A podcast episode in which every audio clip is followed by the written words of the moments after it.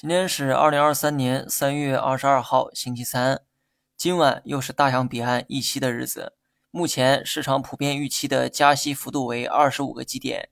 由于今天的时间点啊较为敏感，所以 A 股走的也比较谨慎，不敢有太大动作。我目前仍是持仓不动的一个状态，仓位还是七点二成仓，配置还是老四样。最近科创板已经出现了多头排列的迹象，这意味着科技股的颓势啊正在好转。科创板多数以芯片为首的科技成长股为主，这也是我重点布局的一个方向。虽说，科技股最近涨得不错，但是呢，我还是坚定最初的判断。我认为进入二季度后才是行业真正的拐点。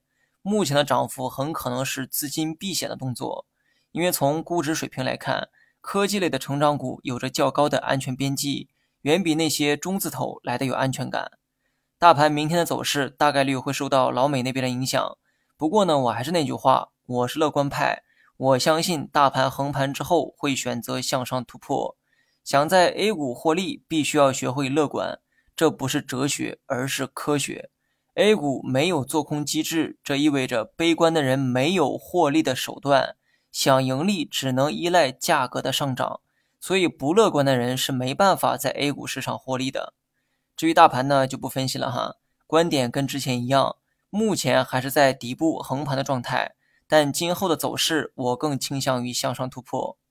好了，以上全部内容，下期同一时间再见。